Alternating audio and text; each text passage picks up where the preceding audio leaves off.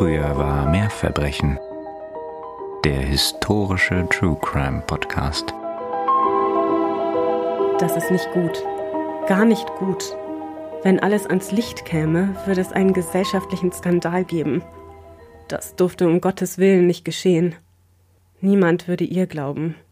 Für einen Moment schließt Mary die Augen, atmet tief ein. Mit einiger Anstrengung gelingt es ihr, sich zurück ins Hier und Jetzt zu zwingen. Sie darf seine Briefe, die sie in ihren angespannten Händen hält, nicht länger aufbewahren. Es muss geschehen. Sie darf nicht länger zögern. Der Schein des Feuers tanzt in ihren Augen, als sie erfasst, wie seine Worte, das Bild ihrer gemeinsamen Zukunft, das er in jeder Zeile so lebendig erschaffen hatte, von den Flammen erfasst wird. Auch das Pulver würde brennen. So musste es sein. Mühsam reißt sie sich von dem Anblick los, will daran glauben, dass alles gut ausgeht. Jetzt vielleicht. Niemand wird davon erfahren. Als sie den Raum verlässt, schließt sich die schwere Tür hinter ihr wie das Schloss einer Schatulle. Ihr Geheimnis würde nun für immer sicher sein. Doch da löst sich aus den Schatten des Raumes eine Gestalt, die zum Feuer eilt. Was sie den Flammen entreißt, sollte die Grundlage des ersten Strafverfahrens der Geschichte werden, in dem toxikologische Untersuchungen zu einer Verurteilung führten. Einer Verurteilung, die bis heute umstritten ist. Oh mein Gott, jetzt bin ich total gespannt, welchen Fall du uns heute mitgebracht hast, weil noch erahne ich nichts. Das ist gut. Aber lehnen wir uns erstmal noch zurück und begrüßen unsere Zuhörer und Ja, unbedingt. Ganz herzlich willkommen, ihr Lieben. Schön, dass ihr wieder mit dabei seid. Wir sind Katharina und Nina. Und heute geht's tatsächlich mal, das hast du mir vorher schon verraten, ins 18. Jahrhundert, oder? Genau, eine Zeit, in der wir noch gar nicht Halt gemacht haben bisher in unserem kleinen Podcast. Und wenn euch auch dieses Jahrhundert zusagt und ihr uns gerne dabei zuhört, wie wir uns dahin begeben, dann lasst uns doch sehr gerne ein Abonnement da, wenn ihr es nicht schon getan habt, eine Bewertung und oder ein Abo auf unserem Instagram-Account und immer gerne auch einen Blick werfen. Wir haben eine Google Map für euch mit all unseren Tat- und Geschehensorten. Vielen Dank auch für die vielen lieben Nachrichten, die wir schon bekommen haben. Bitte macht so weiter. Ja. Dann wollen wir euch auch nicht länger auf die Folter spannen. Und zwar geht es heute um einen Fall, der zwar aufgeklärt ist, aber es ist nicht ganz so eindeutig, wie man es vielleicht vermuten könnte. Es geht um eine Mörderin, die die Tat nicht abstreitet, die aber immer bis zum Ende auf ihrer Unschuld bestand. Mhm. Wie kann man die Tat nicht abstreiten, aber sich als unschuldig darstellen? Genau, das ist die Frage, die okay, wir heute versuchen zu beantworten. Ja, du machst heute aber viel mit Suspense, ne? Ja, ich weiß, ne? Total super geplant alles. Jedenfalls würde ich mich total freuen, wenn ihr heute selber euch so ein bisschen eine Meinung bildet. Natürlich habe ich das getan und Katharina wird das sicher auch tun. Aber wenn ihr selber vielleicht zu einem anderen Schluss kommt oder zu dem gleichen Schluss, dann würde ich mich total freuen, wenn ihr mit uns vielleicht diskutiert, uns mal wissen lasst, was ihr denkt und vielleicht ruhig auch miteinander mal auf Instagram ein bisschen diskutiert, was da vielleicht hinterstecken könnte. Heute reden wir nämlich über den Fall des des Mordes an Francis Blandy im Jahre 1751 durch seine Tochter Mary. Mhm. Und dazu begeben wir uns nach Henley-on-Thames. Das ist ein kleines Städtchen, das liegt zwischen Reading und Maidenhead im Südosten Englands. In diesem Ort lebten 1720 die Blandys. Francis Blandy war ein bekannter Anwalt und Stadtschreiber von mhm. Henley-on-Thames damit natürlich ein wichtiges Mitglied der Gemeinschaft dieses kleinen Städtchens und daher auch entsprechend angesehen und beliebt bei seinen Mitbürgern. Also das war mhm. schon so eine Persönlichkeit, die man im Ort kannte. Auch seine Frau Anna Stevens war in der Gemeinschaft sehr beliebt und das Paar war wirklich sozial sehr involviert. Im Jahr 1720 wurde dann ihre Tochter Mary geboren und sie sollte auch ihr einziges Kind bleiben. Okay, die haben also eine Tochter und alle, die gerne Jane Austen-Filme sehen oder Bücher gelesen haben oder die jetzt auch Bridgerton auf Netflix gesehen haben, wissen natürlich mhm. sofort, was das bedeutet, nämlich Mist, sie musste jetzt bestmöglich wahrscheinlich verheiratet werden. Ja, würde man zunächst mal denken, ne? Mary war, wie gesagt, das einzige Kind und ist dementsprechend auch verwöhnt von ihren Eltern und deren Freunden aufgewachsen. Sie soll ein super gutes Benehmen gehabt haben, sehr höflich. Und später, als sie dann älter wird, soll sie ein sehr intelligentes und gut gebildetes Mädchen gewesen sein. Sie wurde auch von ihrer Mutter zu Hause unterrichtet in Religion, Sprachen, Lesen, Schreiben, all diese Dinge. Und Nebenbei wird auch noch beschrieben, dass sie ein Ausbund an Keuschheit und Tugend gewesen sei. Natürlich. Natürlich. Also, das ist so ein Hauptattribut, ne? Also, sie mhm. konnte lesen, schreiben, bisschen musizieren und keusch war sie auch noch. Fünf Sterne. Also, der Hauptgewinn. Yeah. Übrigens ganz am Rande, die Quelle, aus der diese Beschreibungen hauptsächlich stammen, stammt auch schon aus historischen Zeiten, nämlich von 1914. Und zwar ist das von William Ruffhead, Trial of Mary Blandy. Und da sind eben die ganzen Prozesstranskripte, ihre Briefe, Briefe von anderen, die den Fall betreffen und so weiter, alle zusammengefasst. Und mhm. er hat das dann nochmal aufgearbeitet und ihr Leben rekonstruiert. Jetzt ist das Ganze, wie gesagt, Anfang des 20. Jahrhunderts, weswegen eben so eine Betonung darauf liegt, dass Miss Blandy so keusch und tugendhaft gewesen sei. Im weiteren Verlauf sagt er auch noch über sie, sie habe sehr gerne gelesen und das sei ja bei ihrem Geschlecht ein durchaus bemerkenswerter Zug. Genau. Jedenfalls war das jetzt nicht unbedingt gerade der Zug, der sie natürlich als Heiratskandidatin besonders attraktiv machte sondern was sie sehr attraktiv machte, war, dass der Vater tatsächlich eine Mitgift für sie ausschrieb, was ja auch normal war mhm. zur damaligen Zeit. Und diese Mitgift betrug die stolze Summe von 10.000 Pfund. 10.000 Pfund umgerechnet sind 2,5 Millionen Euro. Also ich würde auch mal sagen, läuft, ne? Ja, läuft. Und dementsprechend war sie natürlich recht beliebt, die gute Mary. Ihre Mutter fuhr mit ihr auch, als sie dann älter wurde, nach London und nach Bath, wo sie in die Gesellschaft eingeführt wurde, wie es üblich war damals für Mädchen und junge Frauen der höheren Gesellschaft. Und da hat sie wohl auch sehr geglänzt. Also sie soll sehr viel eingeladen worden sein, war sehr beliebt. Und es kamen auch viele junge Männer zu ihrem Vater und hielten um ihre Hand an. Allerdings war es so, dass keiner dieser Kandidaten für Marys Vater je gut genug war. Also er lehnte von vornherein schon mal jeden ab und so ging es jahrelang weiter. Und Mary wird nun so langsam aber sicher zu einer alten Jungfer, ne? wie man damals unrühmlich mhm. sagte. Wir schreiben jetzt das Jahr 1746 und Mary ist immer noch unverheiratet mit 26. Damals war das jetzt nicht unbedingt gerade eine gesellschaftliche Auszeichnung für dich als junge Frau. Da könnte man so viel zu sagen und doch will man es nicht. Genau. Eigentlich ist es ja was Schönes, dass ihr Vater sie nicht einfach dem nächstbesten geben wollte, ja. der da um die Ecke kam. Aber es war für Mary natürlich ein zweischneidiges Schwert. Aber weiß man, ob es einen Kandidaten unter den Männern gab, für den sie selbst auch Gefühle Gefühle hegte? Nein, okay. das wissen wir nicht. Da kann man nur spekulieren, denn ihre persönlichen Aufzeichnungen sprechen hauptsächlich über das, was jetzt nach 1746 mhm. passiert. Ja. 1746 sind die Blandys, also Mary und ihre Eltern, eingeladen bei einem General Lord Mark Kerr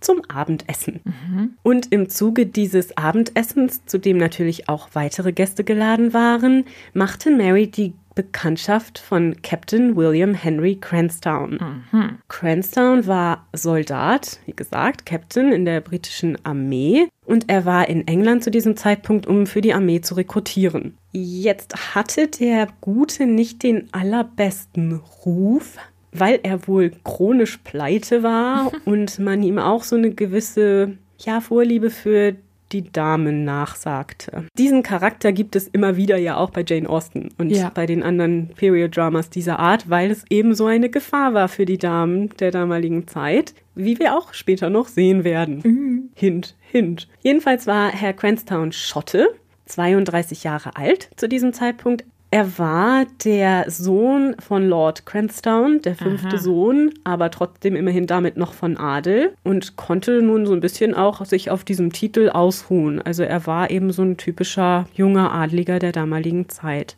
Der Vater von Mary, also Francis, reagierte zunächst auch sehr positiv auf diese Bekanntschaft seiner Tochter mit diesem jungen, adligen Militär. Das gefiel ihm ganz gut. Das passte auch so in seine Vorstellung eines Schwiegersohns. Aber wäre nicht ein besserer Ruf so ein bisschen netter gewesen? Ich glaube, so von den Erzählungen, die ich hier gesehen habe, dass er selber, also Francis Blandy, zur damaligen Zeit diesen Ruf noch nicht kannte. Mm. Das wird erst später relevant. Mhm. Ein Jahr später dann, im Sommer 1747, gesteht Cranstown Mary seine Zuneigung und sagt ihr auch, dass es über ihn ja sehr böse Gerüchte gäbe nach diesen Gerüchten sei er verheiratet mit einer Schottin, aber das sei alles eine große Lüge und stimme überhaupt nicht. Er würde für sein Leben gern Mary zu seiner Frau machen und er würde sie gerne heiraten. Und am nächsten Tag kommt der Cransdown dann auch zu ihren Eltern nach Henley und hält offiziell um ihre Hand an. Mr. Blandy, also Francis, akzeptiert den Antrag auch mit großer Begeisterung. Wie gesagt, er war ja von dem jungen Mann zunächst mal recht angetan und behandelt William daraufhin wie einen eigenen Sohn. Also der kann kommen und gehen, wie er möchte, da in dem Haus der Blandys und ist halt ne, so in die Familie schon involviert, so als zukünftiger Schwiegersohn. Doch nach einer Weile bekommt der General, also der General Kerr, ne, bei dem die waren, mhm. zum Abendessen, von dieser Verlobung mit und schreibt Francis einen Brief, in dem ah. er ihm erzählt, dass William Cransdown sehr wohl verheiratet ist, hm. nämlich mit Anne Murray, die er am 22. Mai 1744 in Edinburgh geehelicht hatte. Und zwar Aha. offiziell. Also das war kein Gerücht, ne? Und das bedeutete auch zur damaligen Zeit schon, dass er jetzt nicht Mary heiraten konnte. Deswegen war jetzt dieser Brief, den der Francis Blundy bekam, Grund genug für ihn, diese ganze Sache abzublasen. Mhm. Sehr verständlich, möchte ich mal so in der Nachsicht sagen.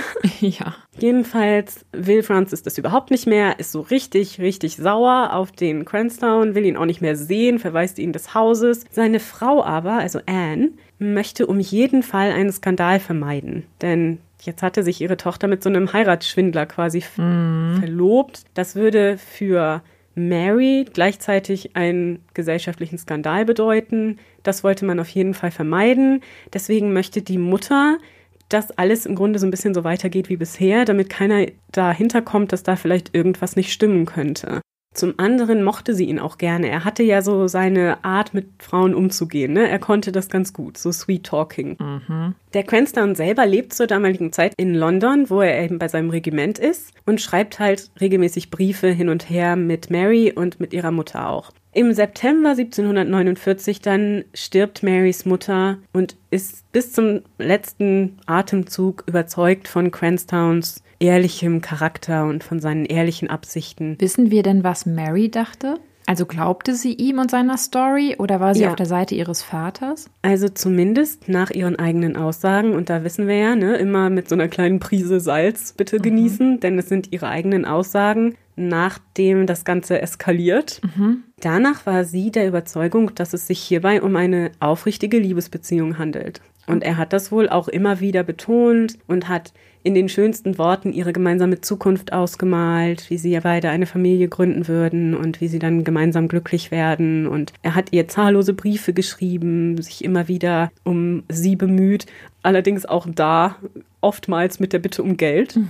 Aber Mary fiel das nicht auf oder kam das nicht komisch vor. Ja, und nach dem Tod ihrer Mutter lebt sie dann eben mit ihrem Vater gemeinsam in Henley in dem Haus und Cransdown ist in London. Er kommt dann aber wieder nach Henley zu Besuch. Das gefiel ihrem Vater natürlich nicht, aber er besuchte halt Mary, wobei er aber nicht in dem Haus der Blendys unterkam, sondern im Ort irgendwo mhm. nächtigte. Er erzählt ihr bei dem Treffen, dass er eine weise Frau in Schottland kenne und diese weise Frau könnte ein Liebespulver zubereiten, das es ermöglichen würde, dass man einem anderen Menschen jedes Unrecht irgendwie vergibt und dass die Beziehung zu anderen Menschen dann wieder hergestellt wird oder verbessert wird.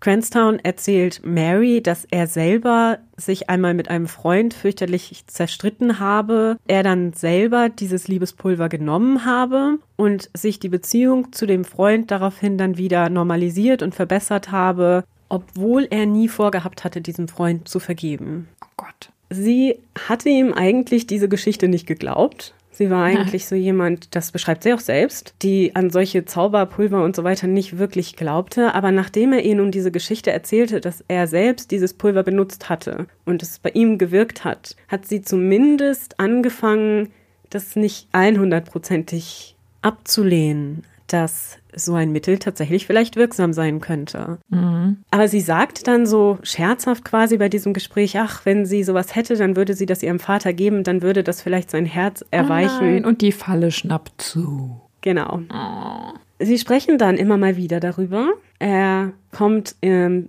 August 1750 wieder zu Besuch Mr. Blandy, wie schon zuvor, ist nicht begeistert von seiner Anwesenheit und hat dementsprechend schlechte Laune. Cranstown mischt dann etwas weißes Pulver unter den Augen von Mary in den Tee ihres Vaters und am Abend soll Mr. Blandy dann ganz hervorragende Laune gehabt haben und sehr fröhlich gewesen sein. Mhm. Auch hier wieder, es sind ihre eigenen Aussagen, die wir hier ja. besprechen.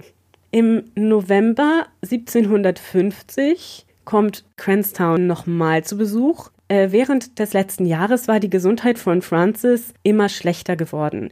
Er war 62 Jahre alt und diese nachlassende Gesundheit war wohl tatsächlich natürlich. Also er hatte einfach Alterserscheinungen. Mhm. Das war ungefähr schon seit einem Jahr so, dass sich das halt immer etwas verschlechtert hatte. Und er wollte jetzt in diesem Zustand wirklich nicht mehr diesen erbschleichenden Heiratsschwindler in seinem Haus haben. Deswegen hat er sich da nochmal sehr deutlich dagegen ausgesprochen, mhm. dass dieser Mann jemals wieder zu Besuch kommt. Er sagte dann auch zu Mary, dass sie Cranstown schreiben soll, dass er sich nie wieder blicken lassen sollte in Henley. Mhm. Das tut sie auch. Sie schreibt ihm dann einen Brief nach London eben, wo er stationiert ist, und daraufhin antwortet er mit einem Brief, der schottische Kiesel enthält. Das war zur damaligen Zeit tatsächlich so eine Liebesgabe. Mhm. Und zu diesen Kieseln schickt er kleine Umschläge mit weißem Pulver. In seinem Brief schreibt er dazu, dass dieses weiße Pulver eben jenes besprochene Liebespulver sei mhm. und dass Mary dieses Pulver ihrem Vater in den Tee geben sollte und zwar täglich. Mhm. Und dann würde er anfangen, den Cransdown zu akzeptieren und die beiden könnten dann ihre Zukunft gemeinsam verbringen. Offiziell solle sie aber sagen, dass das Pulver dazu da sei, um diese Kiesel zu reinigen. Sie mischt dann auch ihrem Vater dieses Pulver in den Tee und seine Gesundheit wird immer schlechter. Jetzt ist das nicht unbedingt spontan passiert. Ich hatte ja schon erzählt, er war vorher schon nicht unbedingt ein Ausbund an Gesundheit. Aber sie stellt fest, dass nicht nur ihr Vater, sondern auch ihre Bediensteten zunehmend Krankheitserscheinungen aufweisen. Das heißt, die futtern dauernd äh, und ertrinken dauernd das Zeug, was eigentlich für den Vater ist? Ja, genau. Also ah. nicht dauernd natürlich, aber die Bediensteten zur damaligen Zeit waren wirklich arm, also schlecht ja. bezahlt. Und deswegen war es eigentlich gang und gäbe, dass man Reste des Essens und der Getränke der Herrschaft zu sich nahm, so als Zusatz mhm. zu den eigenen kleinen Rationen. Die Symptome waren allesamt Verdauungssymptome, also Übelkeit, Erbrechen, Durchfall. Mhm. Sie ist dann etwas verunsichert und schreibt Cranstown mit ihren Bedenken und sagt, da werden jetzt auch die Bediensteten krank. Ja, mir stirbt hier meine ganze Hauswirtschaft weg, aber gut. Und daraufhin antwortet er, sie solle das Pulver nicht weiter in den Tee mischen, sondern in was anderes. Denn in dem Tee sei das zu auffällig und das würde man sehen und deswegen etwas dickeres. Mhm. Und deswegen fängt Mary dann an, das Pulver in seinen Haferschleim zu mischen. Mittlerweile geht es dem Vater so schlecht, dass er kaum speisen und bei sich behalten kann und deswegen wird er eigentlich durch so eine Flüssignahrung ernährt. Also Haferschleim ist ja auch ein sehr einladendes Gebräu dass man mhm. sich vielleicht wie sehr, sehr, sehr, sehr dünnes Porridge vorstellen kann, ja, also so ja. zum Trinken. Aber sie zählt nicht eins und eins zusammen, sondern sie geht weiterhin davon aus, dass die Verschlechterung seines Zustandes einfach auf seine Erkrankung beziehungsweise sein eh schon hohes Alter für die damalige Zeit beziehungsweise in Anbetracht seines Gesundheitszustandes zu sehen ist. Ja, das ist eine gute Frage, ah. oder? Ja, weil ich denke mir, so, so blöd war die doch eigentlich nicht, aber gut. Nee, genau. Könnte man sagen, ne? Ich habe da auch meine Zweifel. Aber mhm. nach ihren Aussagen glaubt sie nach wie vor daran, dass es sich dabei um einen Liebes- oder Zuneigungszauber handelt. Mhm. Der gute Francis liegt mittlerweile wirklich mit schlimmen Schmerzen, Magen- und Darmbeschwerden, immer schwächer werdend im Bett. Die Unterlagen berichten davon, dass auch seine Zähne anfangen auszufallen. Sein Urin und sein Stuhl sind mit Blut durchsetzt. Es ist wirklich eine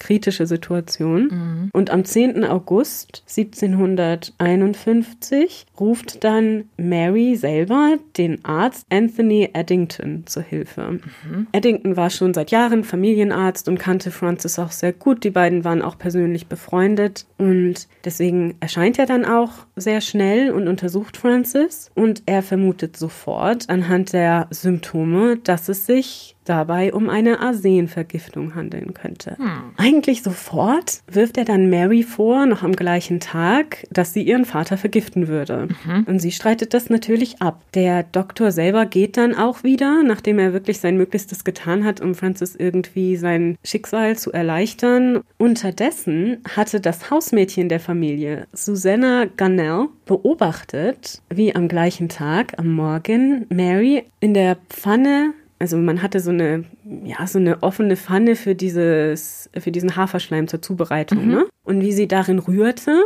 das hatte sie gesehen. Und nachdem Mary gegangen war, hat Susanna selber von dem Haferschleim genascht und hat dabei gesehen, dass an der Pfanne am unteren Rand so ein weißpulveriger Rückstand war. Mhm. Und das kam ihr sehr merkwürdig vor, zumal sie ja von der Krankheit des Hausherrn und auch der anderen Bediensteten wusste. Und sie selber hatte auch schon Durchfall und Erbrechen ja. erlitten. Kurze Zwischenfrage. Ich bin jetzt keine Arsen-Spezialistin, aber hätte man zu dem Zeitpunkt den Francis noch retten können? Nee, Wahrscheinlich nicht. Das hat mich jetzt tatsächlich jetzt wegen dieses Zeitpunktes interessiert, mhm. ob das jetzt ja. einen Unterschied gemacht hätte, wenn sie jetzt auf den Arzt gehört hätte und jetzt ihm aufgehört hätte, dieses Mittel zu geben, ob man dann Francis Leben hätte retten können. Als hätte ich es geahnt, habe ich natürlich was vorbereitet. Stellt euch bitte wieder die entsprechende musikalische Untermalung vor, denn es ist der kleine Chemie-Exkurs Teil 2. und zwar geht es um Arsen. Arsen ist ein natürlich vorkommendes Element Während Arsen in der Natur vorkommt und auch in unseren Speisen und Getränken heute noch sehr oft vertreten ist, wird für die Benutzung von Arsen als Gift meist Arsentrioxid verwendet, das man auch Arsenik nennt. Und zwar ist das ein weißes Pulver. Und wenn man das in Speisen oder Getränke mischt, ist es geruchs- und auch geschmacklos. Mhm. Also als Gift nicht unbedingt schlecht geeignet.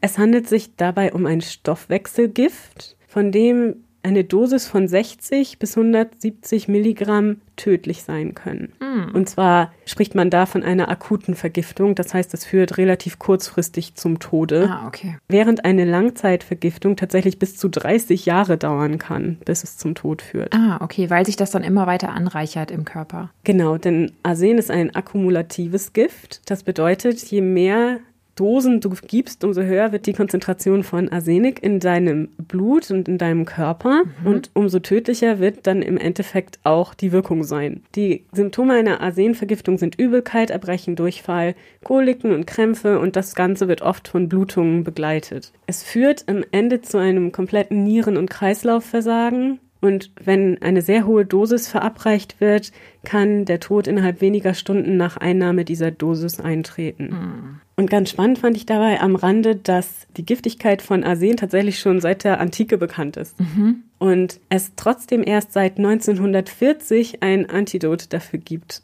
Also Ach. vorher konnte man Arsenvergiftungen nur symptomatisch behandeln. Das heißt, du konntest was gegen den Flüssigkeitsverlust zum Beispiel tun, ja. Aber du konntest kein Gegengift verabreichen. Damit können wir den Kreis jetzt auch wieder schließen, denn man hätte zu dem Zeitpunkt für Francis nichts weiter tun können, als die Symptome zu behandeln und zu hoffen, dass es er noch nicht lange genug Arsen ja. zu sich genommen hat, um eben dann am Ende dieser Vergiftung zu erliegen. Mhm. Aber wir hatten ja gerade das Hausmädchen Susanna yes. verlassen, die dieses weiße Pulver gefunden hat als Rückstand an ihrem Essen, in Anführungsstrichen.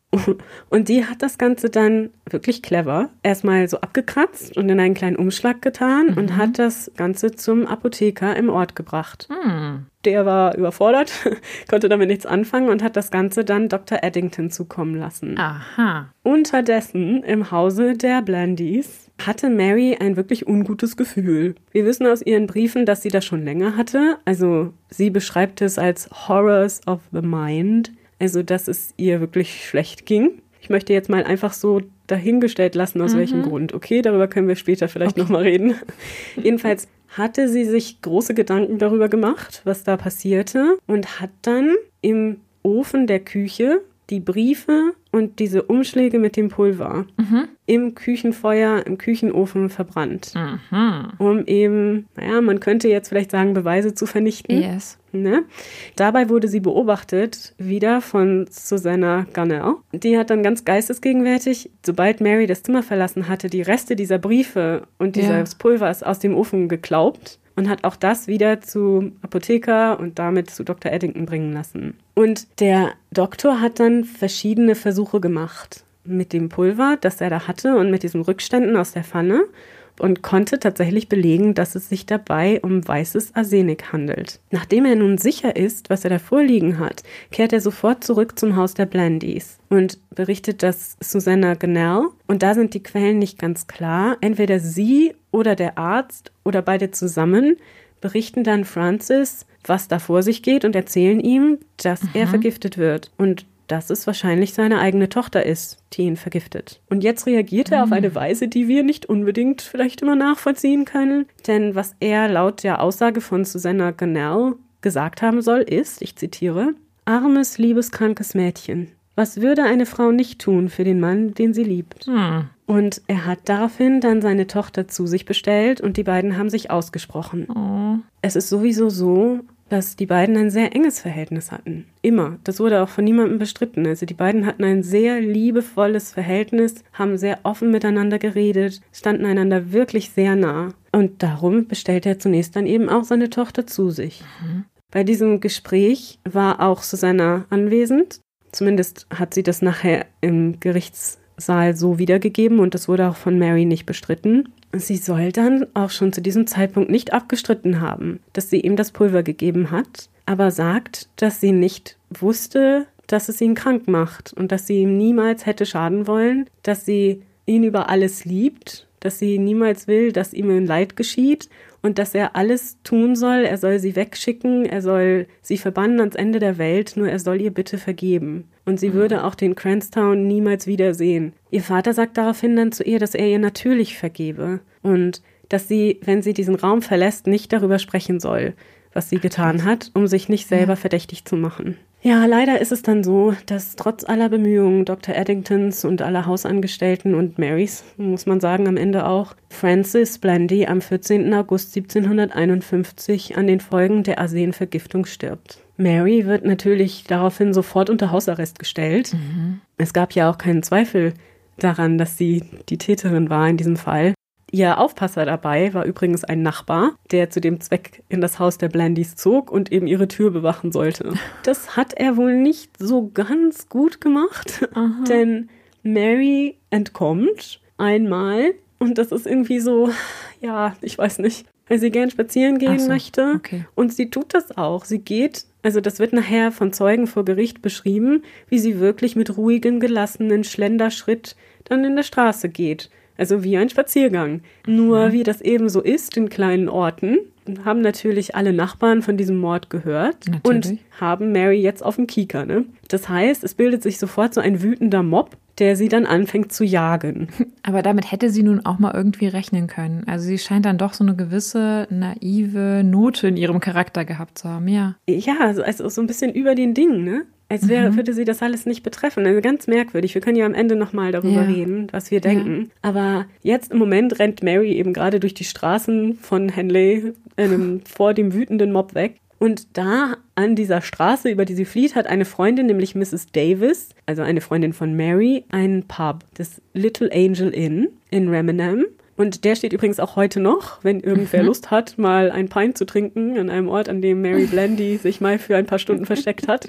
Und dorthin flieht sie und wird da auch zunächst einmal versteckt, also beziehungsweise eben die wütenden Menschenmengen werden nicht reingelassen. Und dann kommt aber jemand aus dem Ort, ein Herr, ein Gentleman, und der überredet sie dann zurückzukehren. Unterdessen läuft eben die Untersuchung des Ganzen, also diese Voruntersuchung, und man klagt dann Mary des Mordes an ihrem Vater an. Am 16. August 1751 wird sie im Elternhaus dann offiziell verhaftet und ins Oxford Castle gebracht, wo zu der Zeit das Gefängnis mhm. in Oxfordshire lag. Am 3. März 1752 beginnt dann ihre Verhandlung in der großen Halle der Divinity School in Oxford. Sie wird in den Gerichtssaal gebracht mit Fußfesseln, weil man Angst hatte, dass sie nochmal versuchen könnte zu fliehen. Spazieren geht. Genau, so ist es. Und sie hatte drei Strafverteidiger und würde auch noch im Verlauf des Verfahrens selber aussagen. Das ist auch gar nicht so selbstverständlich, gerade mhm. zu der damaligen Zeit. Sie bekannte sich schon zu Beginn des Verfahrens unschuldig, stritt aber niemals ab, ihrem Vater das Pulver gegeben zu haben. Mhm. Die erste Aussage kam von Dr. Eddington und zwei weiteren Ärzten, die darüber aussagten,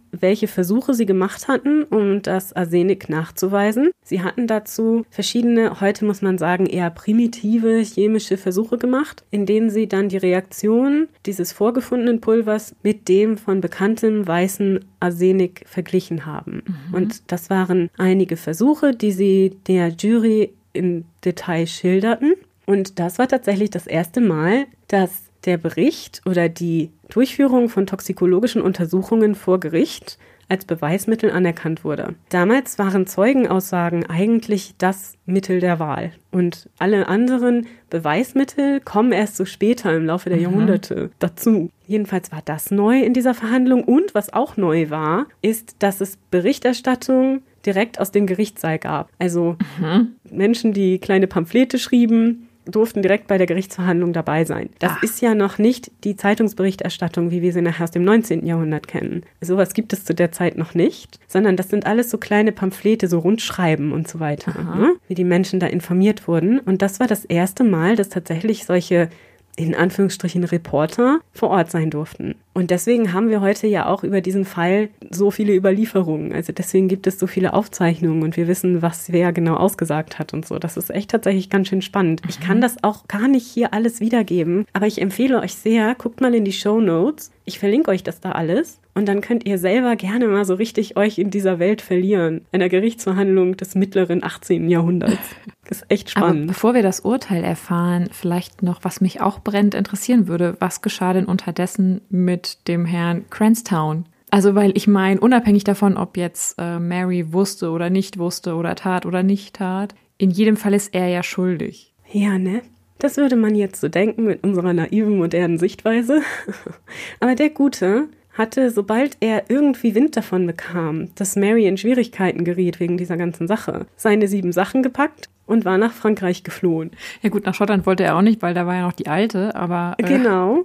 Es ist ja schon wieder sehr offensichtlich, wie tief und weit diese Liebe reicht, die er doch für Mary empfunden hat. Ja, und außerdem will. war ihm ja klar, und das musste ihm ja auch klar sein, egal wie jetzt das Urteil über Mary ausfällt, genau was du gerade auch schon sagtest, er ist ja sowieso schuldig. Mhm. Egal, ob sie es jetzt wusste oder nicht. Aber trotzdem ist der Gute ohne Bestrafung und ohne Gerichtsverhandlung davon gekommen. Mhm. Aber es gibt ja noch so etwas wie poetische Gerechtigkeit. Karma. Denn er lebte nicht mehr viel länger und starb im Dezember 1752 in Frankreich. Mhm. Jedenfalls sagt Dr. Eddington auch aus, dass er auch ein langes Gespräch mit Mary gehabt hätte mhm. über diesen Verdacht, das hatte ich ja schon angesprochen, und dass sie auch ihm gegenüber immer wieder abgestritten habe, zu wissen, was sie ihrem Vater da gebe, aber dass er sich nicht vorstellen könne, dass sie so naiv gewesen sei. Mhm. Aber sie hat immer wieder behauptet, das habe sie geglaubt und sie hätte nicht gedacht, dass sie ihren Vater vergiftet. Ja, jedenfalls geht die Verhandlung weiter. Die Hausangestellten und weitere Zeugen der Anklage sagen aus. Da kommen noch so ein paar andere Aspekte zutage, die vielleicht auch gegen Mary sprechen würden. So soll sie manchmal etwas schlecht über ihren Vater gesprochen haben. Also mhm. sowas äh, wie, ja, ach, wenn er nicht da wäre, dann könnte ich heiraten und so weiter. Trotzdem haben selbst die Zeugen der Anklage ausgesagt, wie liebevoll die Beziehung zwischen den beiden gewesen sein soll. Mhm. Sie sagen auch aus, Mary habe ihnen Geld geboten für die Flucht, damit man ihr dabei hilft zu fliehen. Ne? Mhm. Und dann kam eben in dieser Verhandlung im Zuge der Anklage auch diese Briefe, von denen ich schon berichtet mhm. hatte, dass man sie gefunden hat, äh, wurden verlesen und wurden eben auch Mary zur Last gelegt. Die Briefe sind von Mary an Cranstown, also wir haben nur ihre Briefe, drei von ihren Briefen, nicht seine Antworten. Aha. Ein Brief ist aus dem Juni, einer aus dem Juli und einer aus dem August 1751. Also das ist während der Zeit quasi, in dem diese Vergiftung stattfindet. Und in diesen Briefen sprechen Mary und Cranstown also beziehungsweise Mary, weil das ja aus ihrer Sicht erzählt ist, so in Metaphern ne, über das Putzen okay. der Steine mit diesem Pulver. Und sie spricht davon, dass die Angelegenheit sie sehr belaste, dass sie zutiefst, äh, ja, wie ich das schon erwähnte, Horrors of the Mind durchlaufe. Mhm. Dass es so viele Menschen gäbe, vor denen diese Dinge geheim zu halten seien.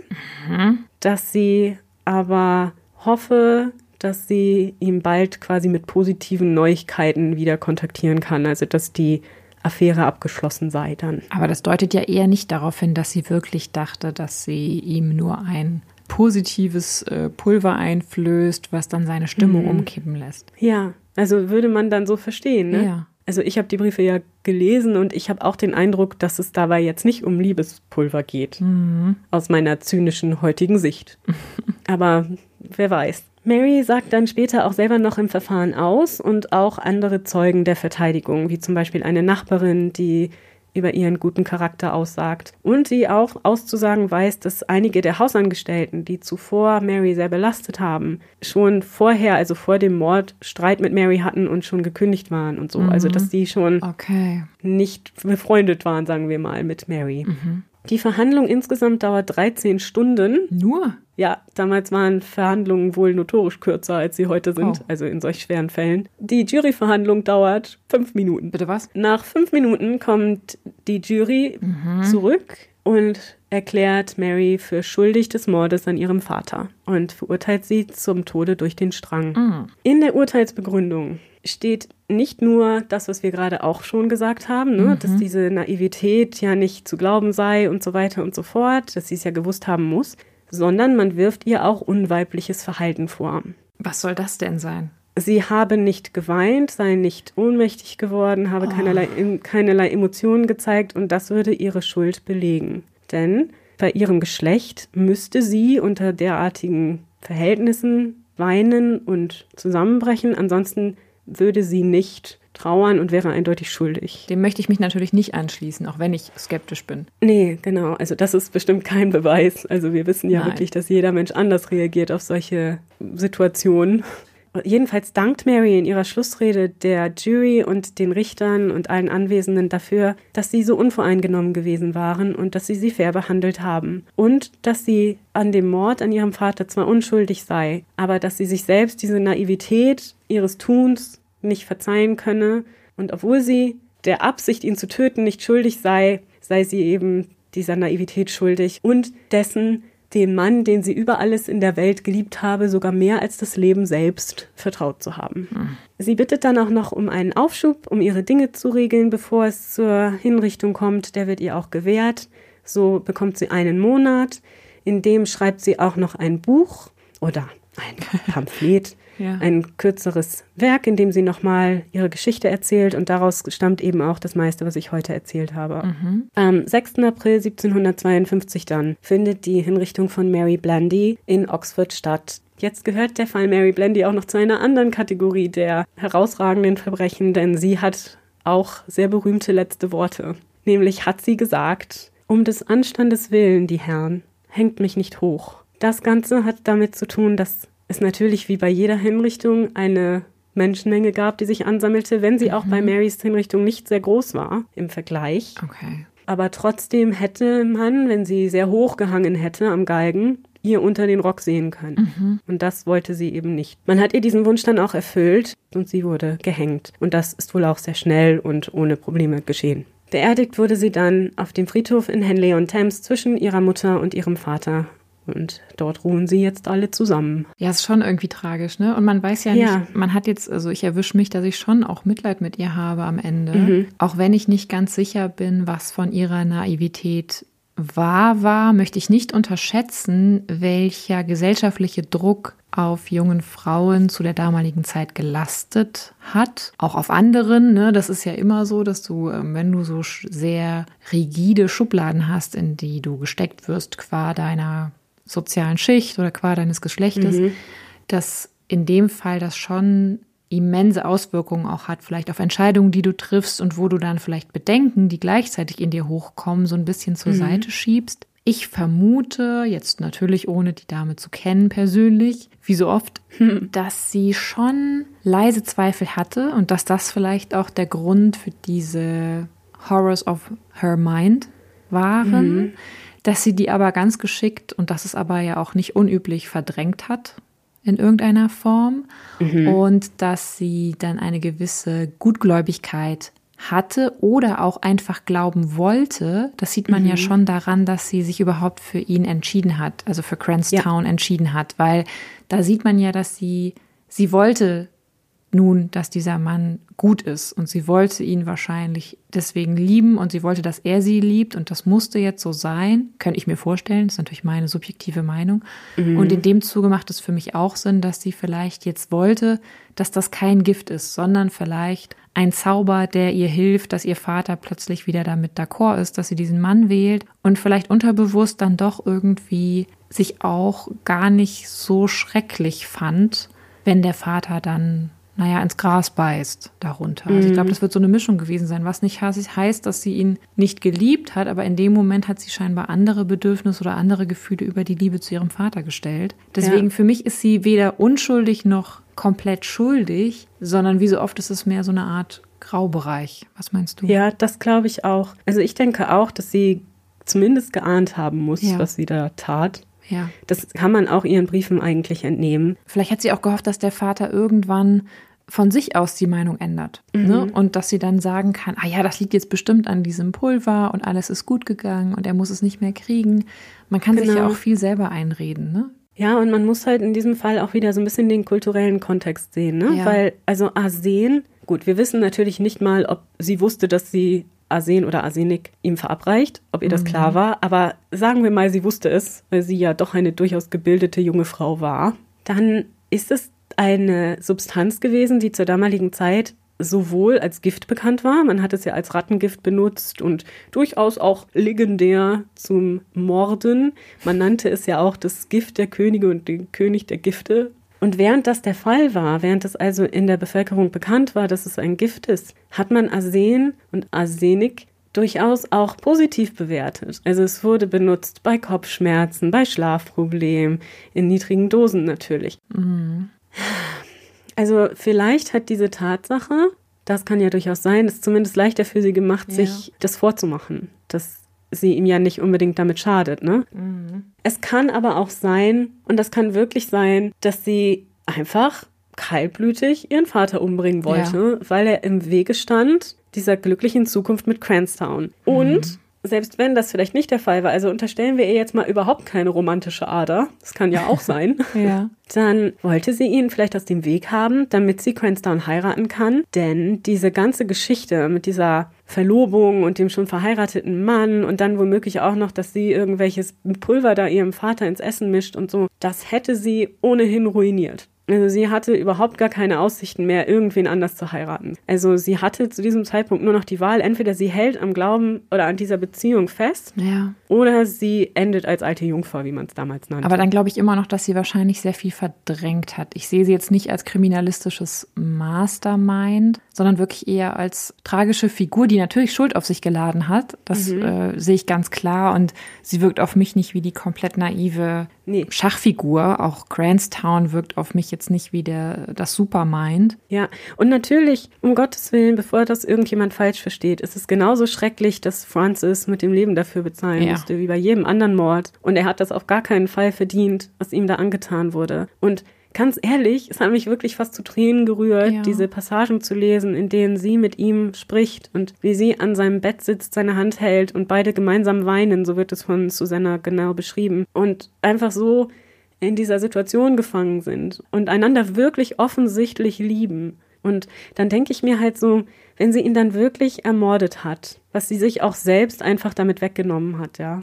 Also das ja, hat mich zumindest tief bewegt, auch, diese Szene. Ja. Natürlich, weißt du, das ist so lange her und die Art und Weise der Beschreibung des Ganzen ist natürlich wieder durch die Zeit gefärbt. Ja. Also es ist einfach sehr schwer neutral zu betrachten. Ich denke, dass man mehr Mitleid mit ihr empfindet, als sie mhm. verdient vielleicht.